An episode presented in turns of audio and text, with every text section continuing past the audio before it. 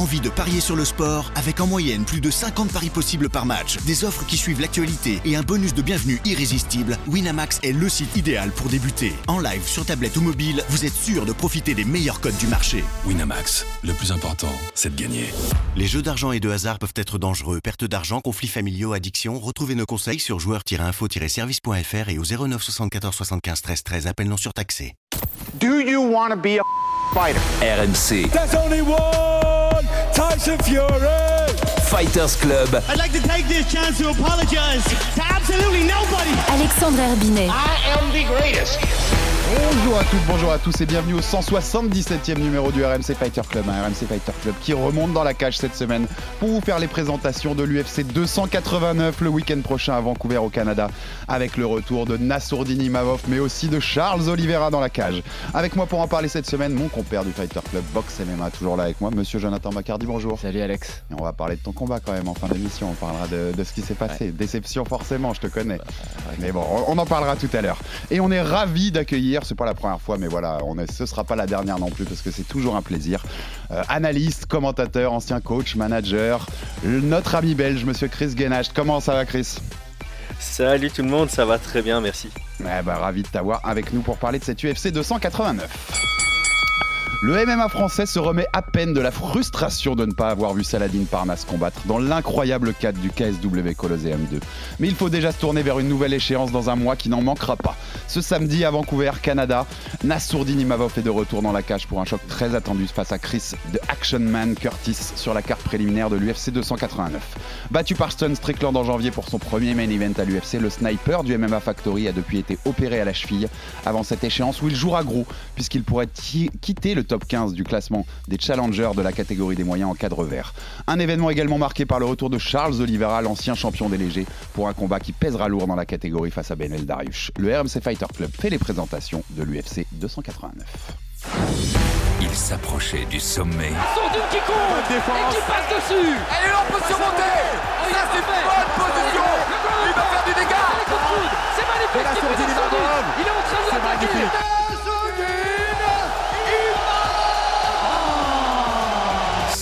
A été brisé.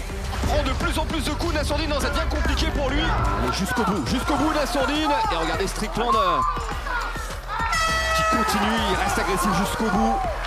Et il va s'imposer, Sean Strickland. Sean Strickland Voilà, sans surprise, Sean Strickland qui s'impose par décision unanime. Un nouveau combat pour tout relancer. On va revenir plus fort. C'est son moment, c'est son occasion. Face à un adversaire sans faille et surtout sans pitié. Merci à Max Abolin pour cette petite prod qui nous met l'eau à la bouche pour le retour de Nassourdine Mimavov. On va commencer par ça, messieurs, sur cette carte de l'UFC 289 quand même. Euh, J'allais dire, on va commencer par le MMA français, mais je vais même dire francophone, puisqu'on a Chris avec nous, petit clin d'œil. Euh, déjà, messieurs, c'est une, c'est une opposition qui vous plaît. Euh, Chris, ce, ce Nassourdine Imavov contre Chris Curtis, c'est un combat qui te plaît? Oui, moi je pense que c'est un très chouette combat parce que avec Chris Curtis, il y a toujours de l'action, euh, comme le donne son, son C'est clair, surnom bien prouvé. euh, c'est un très très bon Ouais, et c'est un très bon test pour euh, Nassourdine Imavov pour euh, prouver sa place dans le, dans le top 15, se rapprocher du top 10. Et je pense que stratégiquement, il y a pas mal de, de choses à faire pour, euh, pour bien s'illustrer. C'est un combat qui aurait dû avoir lieu d'ailleurs à Ares 2 en avril, en 2000 Afrique. en avril 2020, mais c'était les, Ouais. les- les événements annulés parce que c'était la période du Covid. C'était, ça, aurait- ça se serait fait chez les Welter d'ailleurs à l'époque, parce que Nassourdine était Welter et Chris, et Chris Curtis aussi. Joe, pareil, ça te plaît, ce- cette opposition-là pour, pour Nassourdine à la relance? Oui, parce que Chris Curtis, c'est un bien meilleur combattant que ce que l'on peut croire. Faut pas trop regarder ses deux dernières défaites. C'est quand même contre Gastelum, c'était un peu controversé. Et la défaite contre Jack Hermanson, qui reste quand même un nom important de la division, même s'il est un petit peu sur la pente descendante. Entre-temps, il met KO Joachim Buckley qui avait affronté Exactement. Nassour à Paris. Et surtout, ce qui me plaît, c'est que c'est un combat qui est abordable pour Nassourdine, qui a un talent immense, et que c'est le- la plateforme pour le démontrer. C'est un combattant dont le style peut permettre à Nassourdine de montrer euh, toute les, tout l'étendue de son talent. Donc euh, ça, c'est intéressant. Je pense qu'en plus, c'est quelqu'un, c'est un combat qui va avoir de l'importance, de l'incidence sur le, sur le classement euh, de la catégorie. Donc c'est super, c'est super. On a hâte d'y être. Oui, c'est le 12e contre le 14e, donc ça a une grosse incidence. Je le disais dans mon intro, euh, pour le coup, Nassourdine peut sortir du top 15 en cas de défaite, donc il y a un gros enjeu pour lui quand même, parce que c'est ce top 15, il est, il est important d'y être pour avoir les gros combats. C'est sûr ça? Euh, J'ai dit il peut. Ouais. Je t'ai pas dit de Mhm. certitude, mais si tu perds contre le 14e, il y aurait une logique, en tout cas, si tu sors Ouais. du top 15. C'est pas illogique, ce serait pas illogique. les, les- les spots aussi. Tu peux aussi être inversé, exactement, et être 14e ou 15e, mais c'est une possibilité en tout cas. Euh, déjà, vous avez vu, messieurs, vous avez vu les extraits du podcast de Strickland et, et Curtis de ce week-end? Ouais, ouais, j'ai cru. Chris, tu les as vus aussi? J'ai vu un petit extrait. Et alors, c'est, enfin, voilà, on, on s'attendait pas à autre chose de la part de Sean Strickland et Chris Curtis euh, déjà quand on savait qu'ils allaient avoir un podcast, mais c'est un festival. Euh, ils écorchent le nom de Nassourdine, euh, ça parle de fucking Nassourdine, ça, ça, moque, ça se moque de Cyril Gann. euh, c'est, ils sont très chambreurs les deux, mais on s'attendait pas à autre chose quand même. hein. C'est, c'est un, c'est un beau podcast quand même d'avoir réuni Strickland Mais et ça peut, Curtis. avoir une, ça peut avoir une incidence. Bah, moi, c'était la question que j'allais ouvrir là-dessus, messieurs. C'est, on sait, notamment, euh, Nassourdine Imaoff nous en avait parlé sur euh, Joaquin Buckley en septembre 2022 à Paris, où il avait laissé Buckley rentrer dans sa tête un petit peu. Et c'est ce qui fait notamment qu'il qu'il veut trop chercher le, le, le chaos, qu'il veut trop l'éteindre et qu'en en troisième round, bah, ça se passe euh, un peu moins bien pour lui, euh, notamment au niveau cardio. Euh, ça peut jouer. Ils peuvent rentrer dans sa tête, là, parce qu'à mon avis, cette semaine, les gars, à mon avis, dès que tu vas voir Chris Curtis, il y aura Sean Strickland dans son ombre, qui lâchera toutes les phrases qu'il peut lâcher. Est-ce que ça peut rentrer dans sa tête? Bah oui, ça peut, parce qu'il a montré qu'il était déjà, il avait une propension à se laisser toucher par ce genre de choses. Après, voilà, euh, Nasruddin, ça reste un combattant qui est relativement jeune et qui euh, a le temps d'apprendre, qui a le temps d'améliorer certaines choses. Et ça, ça fait partie des points d'amélioration, on l'a toujours dit. Euh, nous, on nous dit, tous ses camarades d'entraînement nous disent qu'il a le potentiel pour devenir champion de l'UFC. Euh, nous, ce qu'on a dit, et qui a parfois été mal pris, c'est que pour l'instant, dans la cage de l'UFC, on n'a jamais vu ce potentiel-là. Ça n'a jamais été retranscrit en combat.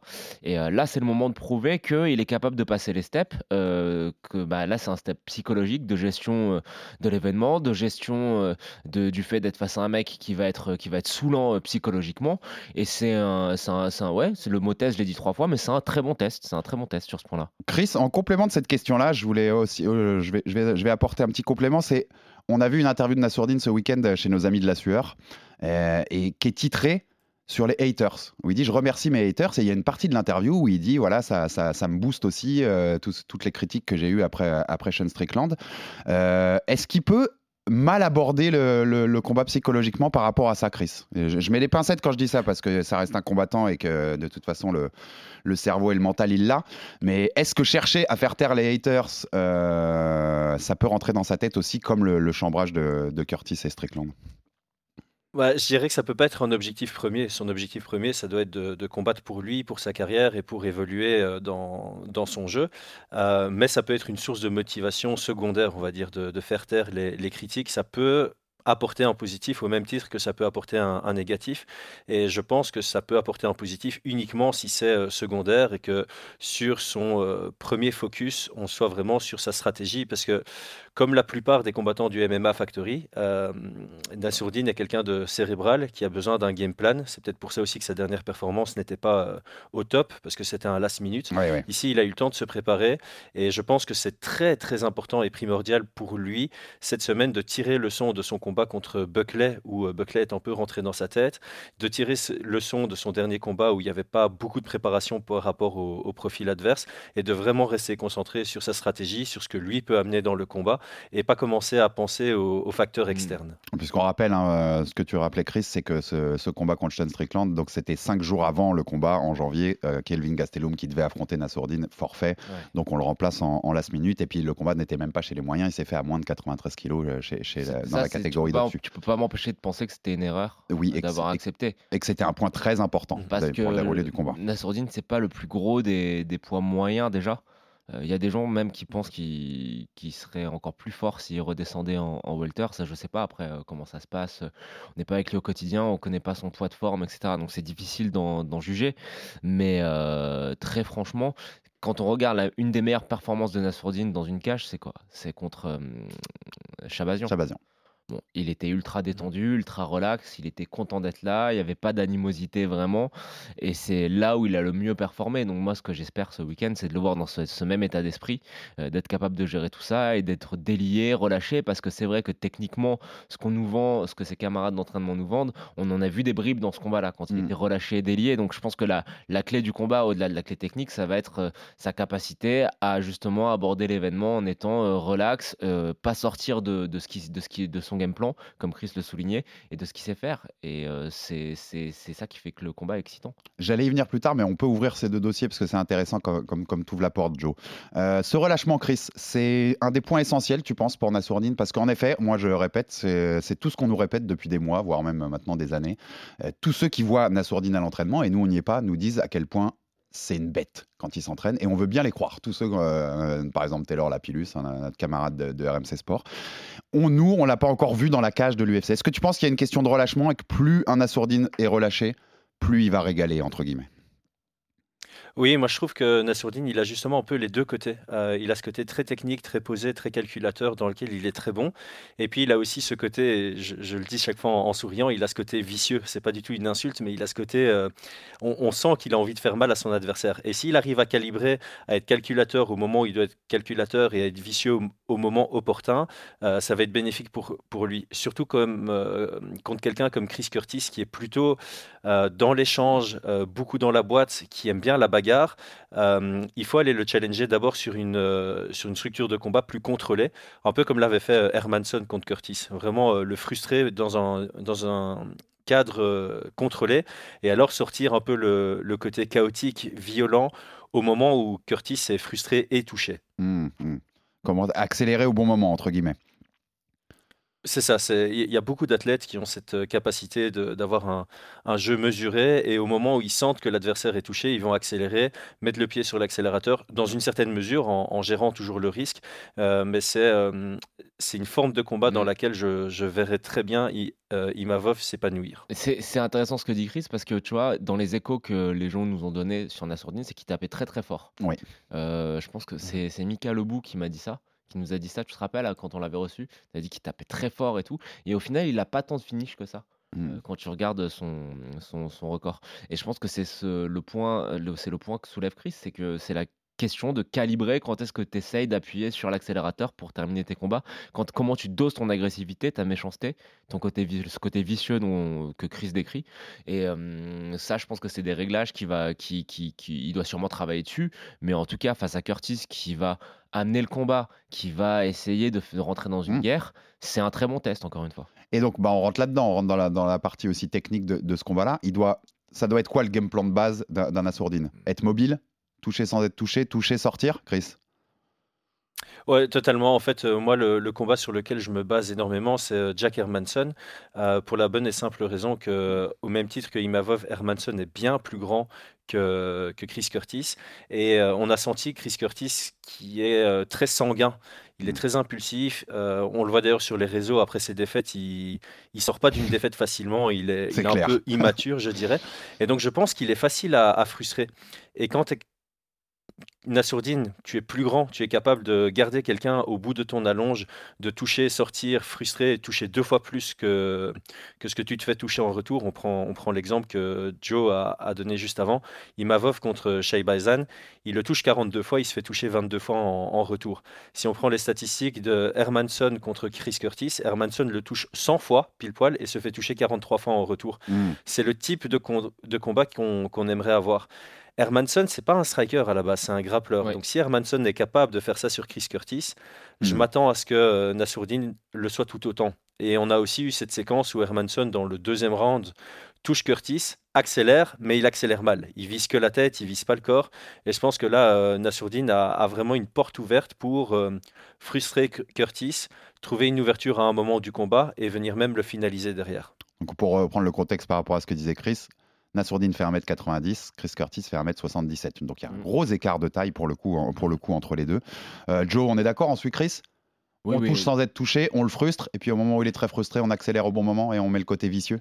Oui, clairement, mais euh, encore une fois, c'est une question de gestion, c'est une question de gestion de rythme, de gestion de, bah, du rythme du combat. Et euh, c'est exactement ça. Il faut qu'il reste à distance, il faut qu'il le frustre, il faut qu'au moment où il sente que, que, Curtis commence un petit peu à se jeter, parce que Curtis, dès qu'il est, frustré, il commence à être un petit peu, euh, un petit peu ma- maladroit, entre guillemets. Ça, le combat contre Amundsen, comme Chris le soulignait, c'est une très bonne, une très bonne marque d'a- d'analyse. Et je pense qu'il Nassourdine peut le terminer à ce moment-là. Mais. Encore une fois, c'est un combat qui est abordable pour lui et que, honnêtement, moi, je m'attends à ce qu'il le termine. Ok. Je m'attends à ce que Nassourdine le termine. Tu me connais, on va donner nos paris. On va, Ouais. on va donner nos paris à la fin de ça. Il y avait aussi le, le point que tu soulignais tout à l'heure quand tu parlais du poids, notamment contre un, contre un Strickland euh, en janvier pour Nassourdine. Dans l'interview à, la- à la sueur, dont je parlais tout à l'heure, il dit, Nassourdine, qu'il va arriver plus lourd dans la cage. Qu'il a réfléchi à ça, qu'il est déjà plus lourd là en poids euh, que par rapport à ce qu'il était dans ses combats d'avant à 10 jours du combat, tu vois. Et qui, lui, il veut bien. avoir un rebond qui lui permette d'être autour de 90 dans la cage, alors qu'il était plus à 86, 87. 85 peut-être même sur le combat d'avant contre, contre un Strickland par exemple. Euh, c'est une chose qu'il fallait faire pour Nassourdine selon toi, puisque tu en parlais tout à l'heure. Je sais pas. euh, Pour cette catégorie des moyens, tu vois. euh, oui. euh, je Où les mecs sont est- plus autour de ça, de Je pense 90 que- en Je pense qu'il était quand même un petit peu plus, un petit peu trop, euh, un petit peu trop léger euh, par rapport à- aux, aux adversaires qu'il rencontrait dans la cage. Après, faut pas se fier au combat contre Strickland parce que c'était voilà, c'était un, un catchweight, etc. Hmm. Mais euh, moi, je suis toujours un peu mesuré euh, sur la question du poids parce que faut voir, faut voir la manière dont il gère le poids en plus. Est-ce qu'il perd pas en vitesse? Est-ce qu'il perd pas en agilité? Il dit que c'est là où il est le plus à l'aise. Il dit qu'à 90, si, c'est là où il si se sent lui le il plus à l'aise. le plus à l'aise, il faut qu'il fasse ce rebond qui lui permette d'atteindre 90. Mais j'aimerais bien t'entendre, Chris, toi là-dessus, parce que moi, à chaque fois qu'on me dit ouais, être plus lourd, c'est mieux, j'ai toujours du mal un petit peu à, à savoir. Et je trouve que c'est toujours un peu au cas par cas. Chris, Ouais, je, je- je te rejoins, c'est euh, c'est exactement au cas par cas, ça dépend de ton style et ça dépend aussi du style de tes futurs adversaires. Donc je dirais que sur le long terme, par rapport à la structure de la catégorie de poids, c'est pas plus mal qu'il cherche à, à être performant à un poids plus élevé, parce que quand on regarde des Vettori, des canonniers, euh, même des, des Whittaker, ça peut être euh, utile d'être un peu plus lourd. Euh, ne fût-ce que sur les, les séquences de grappling. Par contre, ici, par rapport à Chris Curtis, justement, je trouve que l'agilité, le déplacement, la finesse, la rapidité seront des, des attributs qui lui seront euh, bénéfiques dans le combat. Donc euh, voilà, après on n'est pas dans le camp, donc c'est très difficile de jauger. Je pars toujours de, de la spéculation que si tu prends du poids, tu prends normalement en force, mais tu diminues ta vitesse. Et dans ce combat-ci, particulièrement, je pense que vitesse aura plus de valeur que, que force. Quand tu regardes les stats de, de Chris Curtis, il a tenté se- zéro takedown sur ses 7 combats à Ouais. l'UFC euh, et il a 100% de takedown defense. Donc la lutte ici serait, selon moi, euh, pas quelque chose qu'on doit regarder.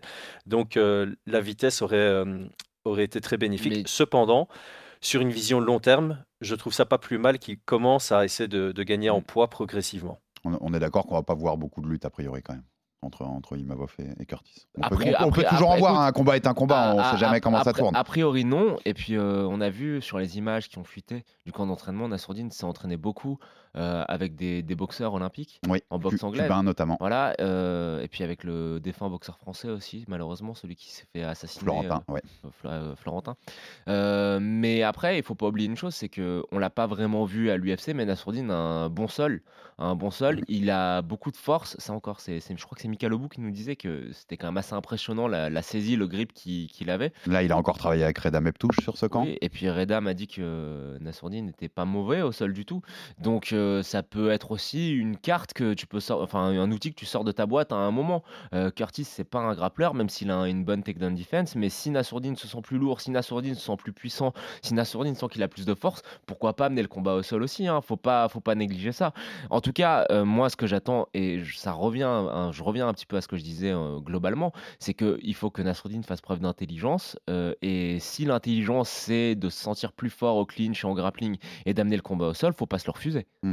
Chris, sur ça, tu, penses que si s'il a l'occasion, il faut qu'il il faut qu'il aille aussi sur ce, sur ce terrain-là, Nassourdine, face à un Curtis Moi, je le mettrais. Alors, je le mettrais soit en, en stratégie B, si vraiment ça se passe pas bien debout, soit je l'intégrerais dans la stratégie A, mais juste pour varier, pour trouver des Ouais. ouvertures. euh, Pour faire douter. Plus d'ouvertures debout.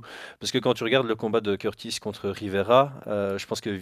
euh, pardon, contre Vieira, je pense que Vieira tente 20 takedowns, il en réussit 0. il y en a 6 du côté de Jack Hermanson, il y en a 0 qui réussit. Et. Nassourdine a peut-être un bon sol, mais j'ai pas encore vu une lutte offensive vraiment euh, Ouais. du top niveau de l'UFC. Donc j'ai pas mal de, j- j'ai du mal à le voir amener Curtis au sol sur une euh, sur un takedown propre, et ça risque de le fatiguer aussi, Ouais, Euh, parce qu'étant donné que c'est pas un grappleur de base, ils risquent de tous les deux se fatiguer. Et si les deux sont fatigués, là j'ai l'impression que Curtis va davantage rentrer dans le combat. La, la fraîcheur, la vitesse de Nassourdine, il va devoir la garder sur les 15 Oui, bien minutes. Donc, je, je- je trouve que ce serait plus opportun au début de rester sur une stratégie uniquement sur le pied-point et d'avoir le grappling en, en stratégie B si le pied-point se passe pas comme prévu. Non, c'est ça, parce que ça peut être un avantage une- pour Nassour une fois que tu es au sol, mais il faut bien y aller. Au. Alors, et là, juste, ça, et là, je ça suis peut- d'accord avec Ça peut dépenser de l'énergie. Mais euh, Vieira et Hermanson, attention, hein, c'est des, c'est des, des takedowns de mecs du, de- du jiu-jitsu. Hein, c'est des takedowns foireux. Faut dire la vérité. Ouais, et et c'est un homme du jujitsu Mais qui nous non, dit ça en Chris, souriant. Tu vois ce que je veux dire quand je dis ça Je, je vois très bien ce que tu veux dire, mais c'est là aussi la question. Est-ce que Nassourdine nous a déjà fait preuve Ah. de takedown de lutteur C'est Encore aussi une des fois, si on, si on se fie à ce que ce qu'on nous dit, aux échos qu'on a des gens qui s'entraînent avec lui, apparemment, il en a largement les capacités. Après, c'est à voir en combat. Et dernier point, que je voulais, dernier point que je voulais aborder avec vous, messieurs, parce que je trouve quand même qu'il faut en parler. Euh, Nassourdine a été opéré de la cheville en février, après ce Mhm, combat ouais. contre Sean Strickland. Il a repris l'entraînement fin mars, début avril, si j'ai bien compris, selon, selon mars, les ouais, stories sur les réseaux sociaux. Euh, c'est un risque de prendre un combat aussi vite? C'est trop rapide Non, parce que c'est un combattant qui est actif. Il est quand même resté très actif ces Tout à dernières fait. C'est années. le plus actif depuis Euh, l'UFC Paris, par exemple, le, ry- Paris. rythme, il l'a. Euh, C'était une opération qui n'était pas non plus une opération hyper compliquée, de ce qu'on a compris.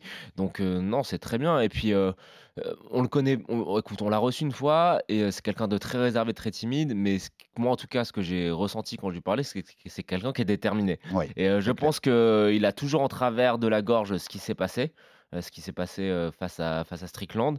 Il a toujours en travers de la gorge sûrement le fait de ne pas avoir donné le meilleur de lui-même contre, contre Buckley. Je pense qu'il avait besoin, euh, il avait besoin euh, psychologiquement de vite revenir pour euh, remettre les, les- les points sur les, sur les i. Donc moi, ça m'inquiète pas tant que ça. Tu vois, si on avait parlé d'un combattant qui était peu actif, etc., à la rigueur, mais là, on parle d'un mec qui combat euh, minimum trois fois par an.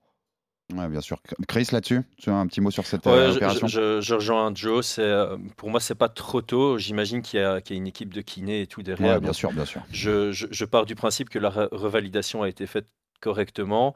Le combat est annoncé depuis assez longtemps. Je ne le vois pas signer un contrat Non, alors qu'il n'est pas capable de s'entraîner à 100%. Donc je crois qu'il sera, je crois qu'il sera prêt. Et euh, mentalement, Imavov, j'ai aucun doute sur euh, ses capacités à être déterminé pour, euh, pour performer de manière optimale. Non, non, ça, il n'y a pas de souci. Et je rejoins totalement ce que dit Joe quand on, quand on l'a reçu, quand on lui a parlé, même en off, même au-delà de l'émission. On sent une, la mentale et la détermination, il l'a. Ça, il n'y a pas de souci. il, est- du il est, côté il de est Nassourdine. calme, mais tu sens que Oui. il est, il est déter. Le, hein. faux, le faux calme, sais, un Ouais, peu. ouais, Le- ça, boue, fait. ça boue à l'intérieur euh, bien fort.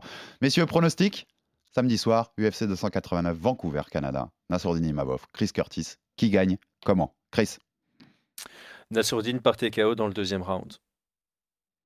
Nassourdine KO troisième Eh ben, J'avais Nassourdine KO troisième aussi. sur une combine en anglaise. Eh ben, écoutez, on, est, on, est- on a 3 sur 3. On, est, voilà. Mais une bonne combine en anglaise en contre. on, on a 3 sur 3. Donc, euh, allez, Nassour, et ramène-nous cette victoire pour euh, relancer et te repartir vers le top 10 parce que, parce que je pense que sur les qualités, euh, c'est quelqu'un qui mérite d'être euh, dans un top 10 à l'UFC. il, Nassourdine a, Imavov. il a 28 ans. Tout à fait. Il y a Ouais, encore- ça, on a tendance à l'oublier. Les gens ont tendance à oublier. Ouais, il y a encore, on passe au deuxième gros combat qui nous intéresse sur cette UFC 289, Charles Oliveira, Benel Darius. Ah, Alors messieurs, donc euh, ce, ce Oliveira Darius, le retour, hein, on contextualise retour de Charles Oliveira, on l'avait laissé en octobre dernier à Abu Dhabi avec cette défaite contre Islam Marachev qui lui a pris son titre des légers.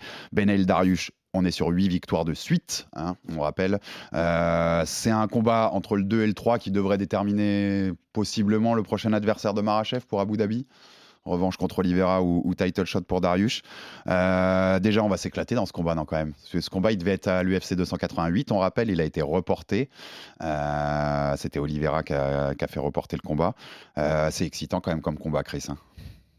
Ah, moi, j'a- j'adore vraiment sur. euh, mon côté fan adore. Ouais. Euh, par contre, j'aime beaucoup les deux et euh, j'ai envie de voir aucun des deux perdre. Donc, il y aura aussi une difficulté à regarder le, le combat. Je suis un peu pareil que toi sur ça.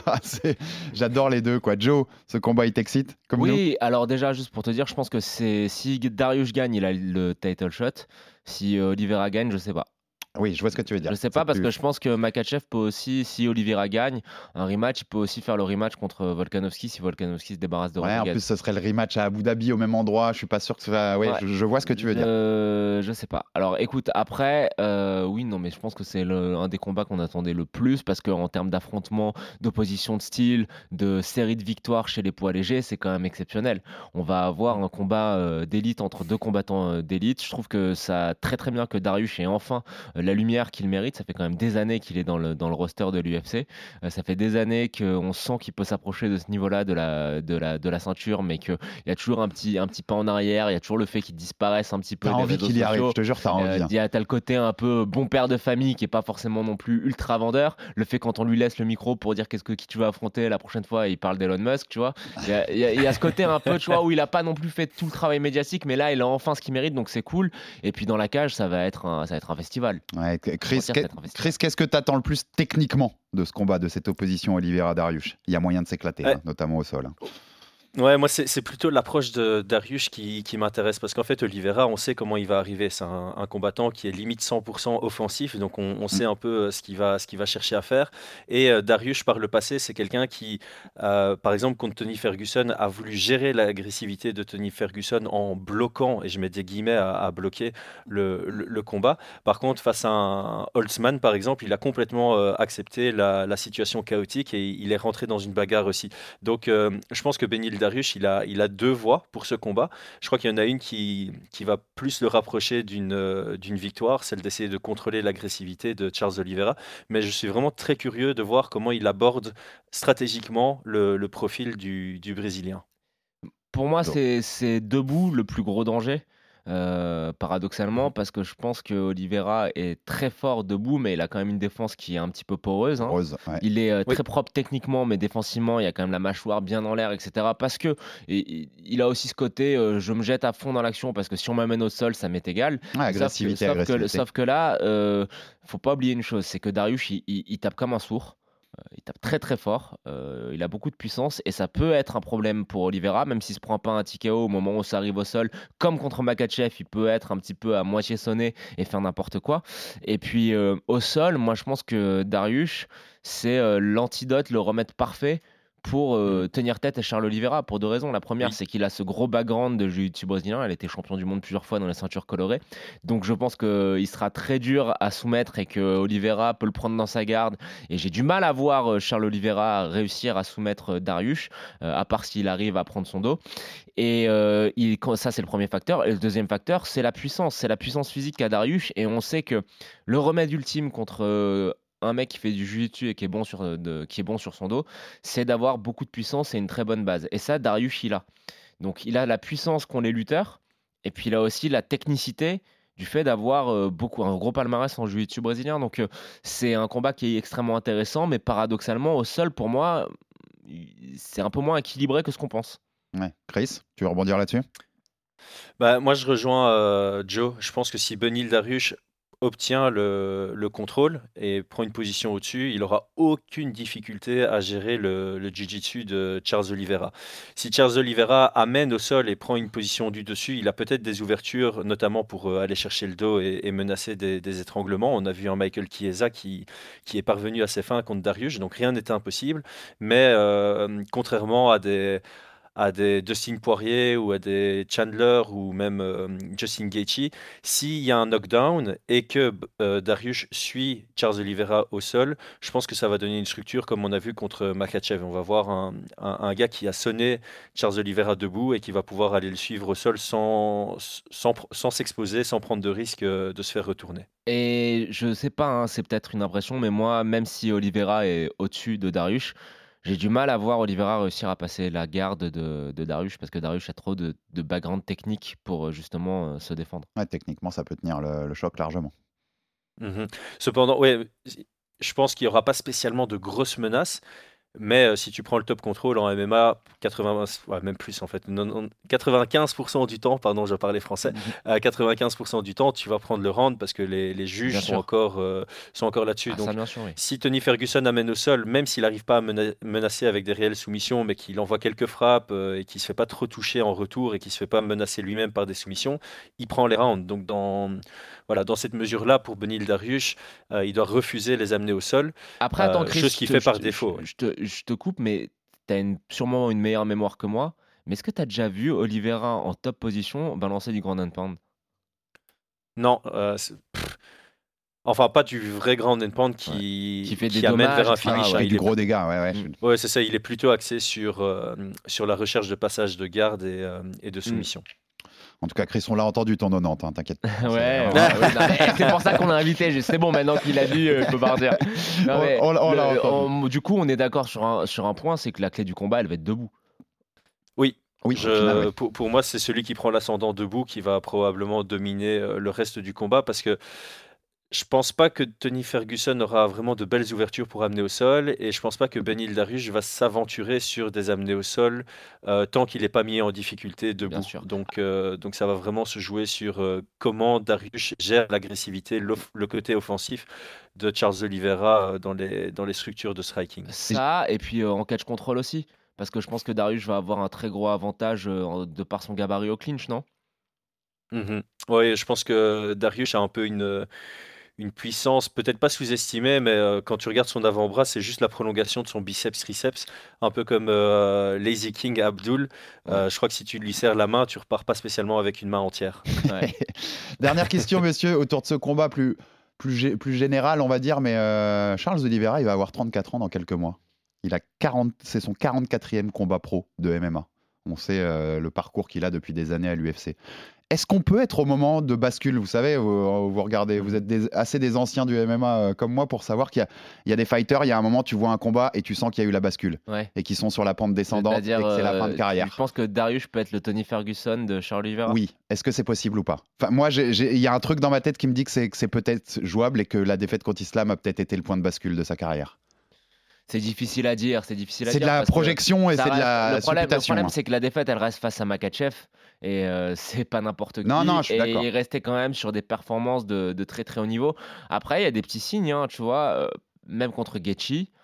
Alors, euh, il le termine parce que Gaethje est nul, faut dire la vérité. Il est, il est nul, nul, nul quand euh, le combat touche le sol, mais il se fait quand même beaucoup toucher et c'est surtout quelqu'un qui prend beaucoup de dommages. Donc, on, on, on sait jamais, mais euh, c'est trop tôt pour lui. On en tout Ouais. cas, on le, sa- on- on le saura sur ce combat. C'est de la- c'est ridicule comme supputation, Chris? Parce que ma tentative là? Non, parce que euh, ça reste une supposition en fait. Tu peux, Ouais, euh, ouais. tu peux clairement te dire que c'est pas impossible. On peut pas dire que c'est d'office le cas. Non, non, Mais c'est clair, euh, effectivement, euh, Charles Oliveira, il a fait beaucoup de guerres. Et au-delà des guerres pendant les combats, euh, ça reste quelqu'un qui vient du shootboxing aussi. Donc c'est quelqu'un qui, à l'entraînement, fait beaucoup de guerres. Et euh, tu peux pas, tu peux pas durer sur la, sur la longueur, sur la distance comme ça. Euh, ça se trouve, ça va craquer maintenant. Ça pourrait craquer dans deux ans. Ça pourrait craquer dans, dans trois ans. Mais c'est pas une mauvaise supposition. Je pense que ça pourrait être euh, le moment de Mm. bascule, comme tu dis. Euh, en plus de ça, on peut rajouter aussi qu'il fait beaucoup de cuts très difficiles. Mm. Quand il était en featherweight, il a beaucoup raté la pesée. Euh, on a vu pour Makachev, il a eu du mal à faire le poids. Rappelle la Donc, photo, hein, la, euh, la photo en Jésus là, au milieu de la, la de fameuse terrasse, photo, là, ouais, ouais. donc. Donc euh, son, son corps, il, il passe par pas mal d'épreuves. Euh, ça peut, ouais, ça, ça peut craquer. Euh, on peut spéculer dessus, mais c'est c'est ni une certitude, ni, euh, ni une f- trop faible probabilité. C'est c'est un peu entre les deux. Bon, Moi, messieurs, j'ajoute j'ajoute un point. Tu sais que j'adore Charles Oliveira, Non, je sais. mais euh, je trouve, j'ai l'impression que depuis euh, quelque temps, il s'est un petit peu dispersé aussi hein, euh, dans son, ses à côté du combat. C'est normal. Hein, Bah, c'est euh, devenu une star en fait. Non, mais c'est euh, évidemment, Ouais. mais c'est euh, c'est le vrai Brésilien du, des, des ghettos brésiliens qui a touché le pactole. Et euh, il a ses écuries de course, ses Ouais, ouais. chevaux, il vit la belle vie, euh, il dépense beaucoup d'argent, etc. Et attention, attention de ne pas avoir perdu ce qui fait que tu es Ouais. arrivé au sommet Le justement. petit truc dans la tête Voilà. qui, fait, qui, qui fait que tu l'as plus. Prono, messieurs, sur ce Oliveira Darius, qui gagne Comment, Chris? Alors moi, j'ai un Darius à la décision. J'ai avant que tu parles Joe, puisque j'ai la même, j'ai Darius à la décision. Moi, j'aimerais que Oliveira gagne quand même, tu vois.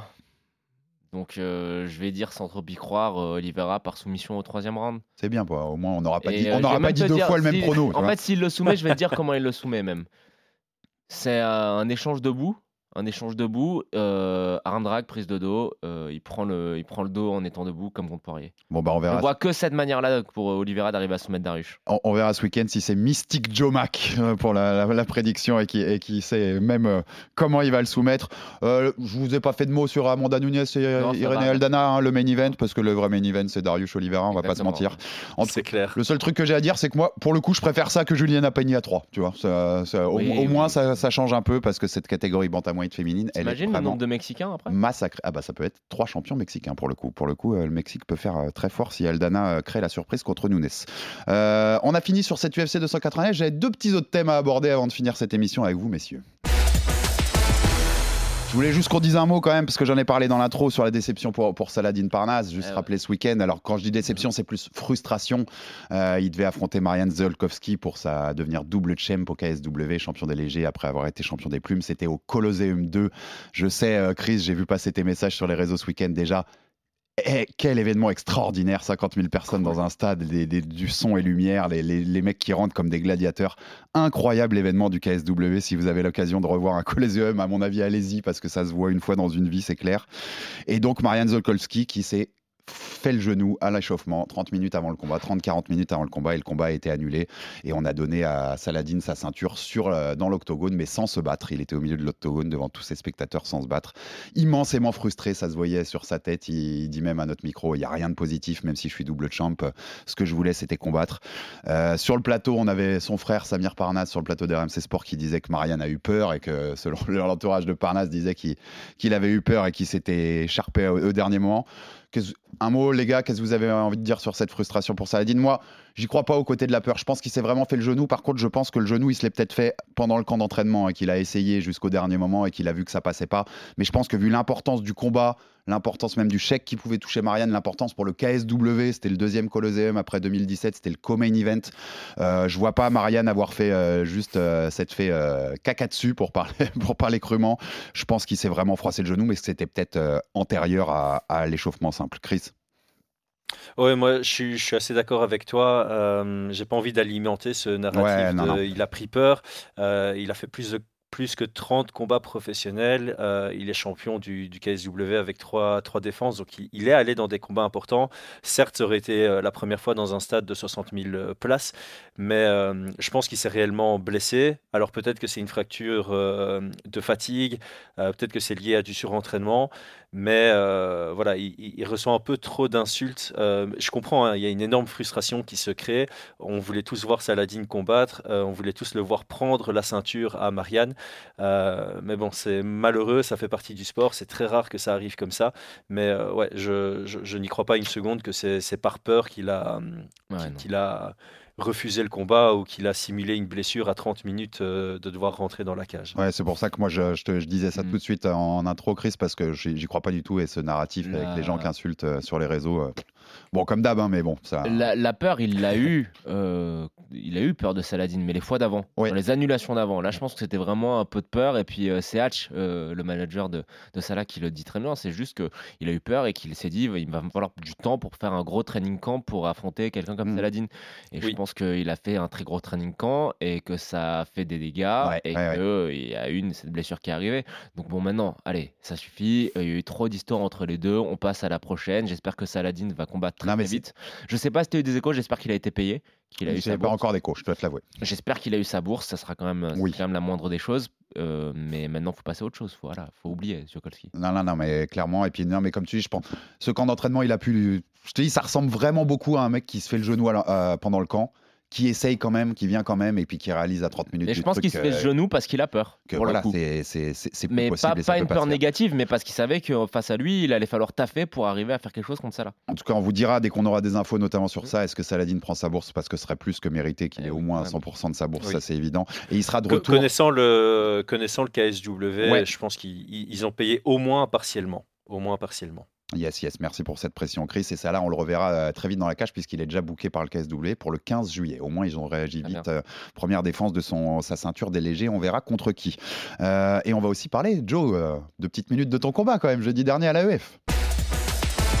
Donc Joe, tu étais face à Abdul Malik Bayo, euh, le petit frère de la famille Bayo. Euh, C'était ton deuxième combat à l'AEF. On rappelle l'AEF, hein, la grande organisation, la meilleure organisation de combat amateur euh, en France aujourd'hui. Chris, désolé, même si je sais que tu as participé à, la Sueur FC au premier événement en matchmaker et c'était un bel événement aussi, mais je pense que AEF, c'est ce qui se fait de mieux en amateur en France pour l'instant. Joe, donc défaite par étranglement. T'as failli lui mettre une clé de talon quand même, qui a fait un peu parler sur les réseaux. Je vais pas, te- je sais que je te connais assez pour savoir que t'aimes pas les- le truc de l'important c'est de participer et bravo Joe parce que t'es monté dans la cage. Mais quand même, bravo Joe, parce que t'es, t'es rentré dans la cage face à un talent comme euh, Abdul Malik Bayo. Il a 18 ans et euh, à mon avis, il a de l'avenir, ce petit. Euh, juste Ah bah, oui, oui, bah, il est juste fort. une petite réaction, Joe. T'es dégoûté t'es... Comment... Te Bah, connaissant, je- je pense que t'es toujours dégoûté, mais Je suis dégoûté et tu sais qu'une des premières choses à laquelle j'ai pensé, j'ai pensé à toi. Je j'essaie. me, suis dit, je me suis dit, merde pour le podcast, ça fait chier. C'est, moins crédible. Non, mais bien sûr. Après. J'entends euh, Chris rire parce que tu vois, mais oui, oui, je connais Joe, je suis sûr qu'il a pensé à ça. Mais bien sûr, après, évidemment, euh, ouais, j'ai eu beaucoup de réactions euh, ridicules, plus ridicules les unes que les autres, mais je vais même pas revenir dessus. Euh, lui et moi, on était, on, a combattu. euh, c'est lui qui dit qu'il était à deux doigts de taper. Moi, j'ai senti que je l'avais à un moment, et puis il a, bah, gros chapeau à lui parce qu'il est- il a, il a pas, il a, il a serré les dents, il est sorti. Et puis après, c'est moi qui fais, je me sentais trop en confiance. Je me suis dit, la première, elle n'est pas passée, la deuxième, elle n'est pas passée, la troisième, elle passe. Et je sentais que j'avais plus de force, etc. Et j'ai fait une erreur technique débile. Il a capitalisé direct parce qu'il est très très fort. euh, pour son âge, etc., il est, très très fort. Et euh, il m'a pris le dos et puis c'était c'était fini. Et puis euh, il était propre techniquement. euh, ce à quoi je m'attendais. Il était très fort. Je sais que son, ce- son clan, entre guillemets, a mal pris le fait que je dise que je pouvais être son père parce que j'avais le double de son âge. C'était plus un truc pour me moquer de moi-même. Ouais, en fait, exactement. c'est dommage d'avoir mal pris ça. Euh, et c'est dommage surtout d'avoir cru que j'avais demandé à affronter euh, Abdul Malik parce que je voulais me faire un buzz ou parce que je pensais qu'il était mauvais. Non, non, j'ai demandé à affronter Abdul Malik parce que je trouve que c'est un très bon jeune combattant. Donc écoute, c'est une expérience qui est amère pour moi. En, en tout cas, pas que chez les combattants, mais chez les sportifs globalement, il y en a qui feraient bien de s'inspirer parce que t'es es bon dans l'autocritique, dans la façon Bah, d'analyser le fait d'avoir fait des erreurs ou quoi. C'est euh, Après, on a les images, donc euh, tu vois. euh, Re- revanche à la EF4 en octobre Bah, Comme il a, moi, failli taper c'est- Willy qui m'a tout de suite dit ça. Moi, Jacques, moi, c'est ce que je veux. Après, on verra ce que lui fait. Je sais que lui, il a des, échéances euh, importantes. S'il veut faire les, les Worlds, je sais pas trop quand c'est. Je sais qu'il veut passer en MMA.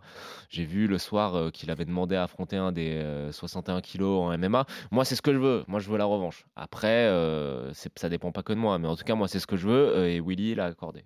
Chris, euh, je vais finir sur toi et puis on, on bouclera l'émission. Euh, je sais pas si tu as vu le combat de Joe pour le coup, mais juste moi je voulais te demander, de toute façon, tous ceux qui rentrent dans la cage, les combattants, et on le répète depuis des, des mois et des années dans, dans cette émission, Chris, de toute façon, immense respect à tous ceux qui combattent, on est d'accord. hein.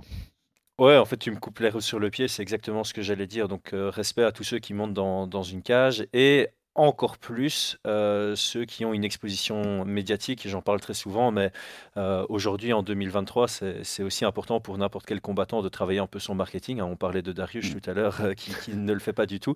Mais non seulement c'est du temps, de l'énergie, mais ça rajoute aussi du risque parce que tu sais que les retombées négatives seront d'autant plus chargées. Donc, respect à Joe parce qu'il n'est pas du tout obligé de faire ça. Mais il le fait par amour pour le sport, j'imagine, et parce que bah, il a envie de le faire. Il prend pas les challenges faciles. Donc euh, voilà, c'est un, sport qui se joue sur des millisecondes, sur des détails, sur des millimètres.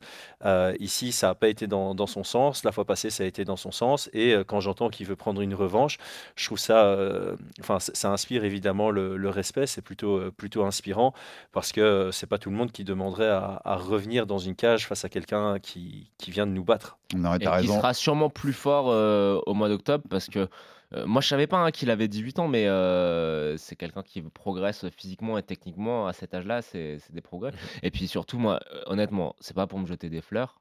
Parce que j'ai perdu et je l'ai dit, je me sens comme une grosse merde. Et Alex, tu sais que je me sens vraiment minable.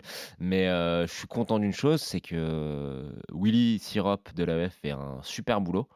Mais je pense que si on parle autant de son taf, j'y suis peut-être pas pour rien. Et euh, si ça peut permettre de mettre de la lumière euh, sur, euh, bah, sur, euh, sur le travail de Willy, sur les combattants amateurs qu'il fait combattre justement, c'est cool. Il y avait beaucoup de Belges qui ont fait une razzia, Chris. Euh, je sais pas si tu as vu ça. Les talents belges Ouais. étaient là. Non, mais en, en- en- et en tout cas, oui. Bonne soirée de merde. euh, Malik, Mal- Malik, Ma- Malik, le frère d'Abdoul, qui je suis assez proche, a perdu. On n'était pas très bien après, on va pas se mentir. On était très déçus. Voilà, écoute, un rendez-vous mois d'octobre. En, en tout cas, Chris, t'as bien raison parce qu'on le voit, oui, quand t'es personnage public, tu reçois un backlash, comme on dit, euh, une fois que t'as une défaite. Mais pas, bon, toujours, pas toujours très Non, heureux. mais Je sais voilà, pas ce que t'en as pensé, mais. Écoute, c'est le, le jeu en tout cas. Euh, merci Chris, merci beaucoup pour ta Merci, présence Chris. pour cet épisode du Fighter Club, pour ces présentations de l'UFC 289. Merci Joe aussi pour ta Et la participation. chaîne. Euh, plein de force à envoyer à Nassourdine Imavov, bien entendu, pour son combat contre Chris Curtis ce week-end à Vancouver au Canada.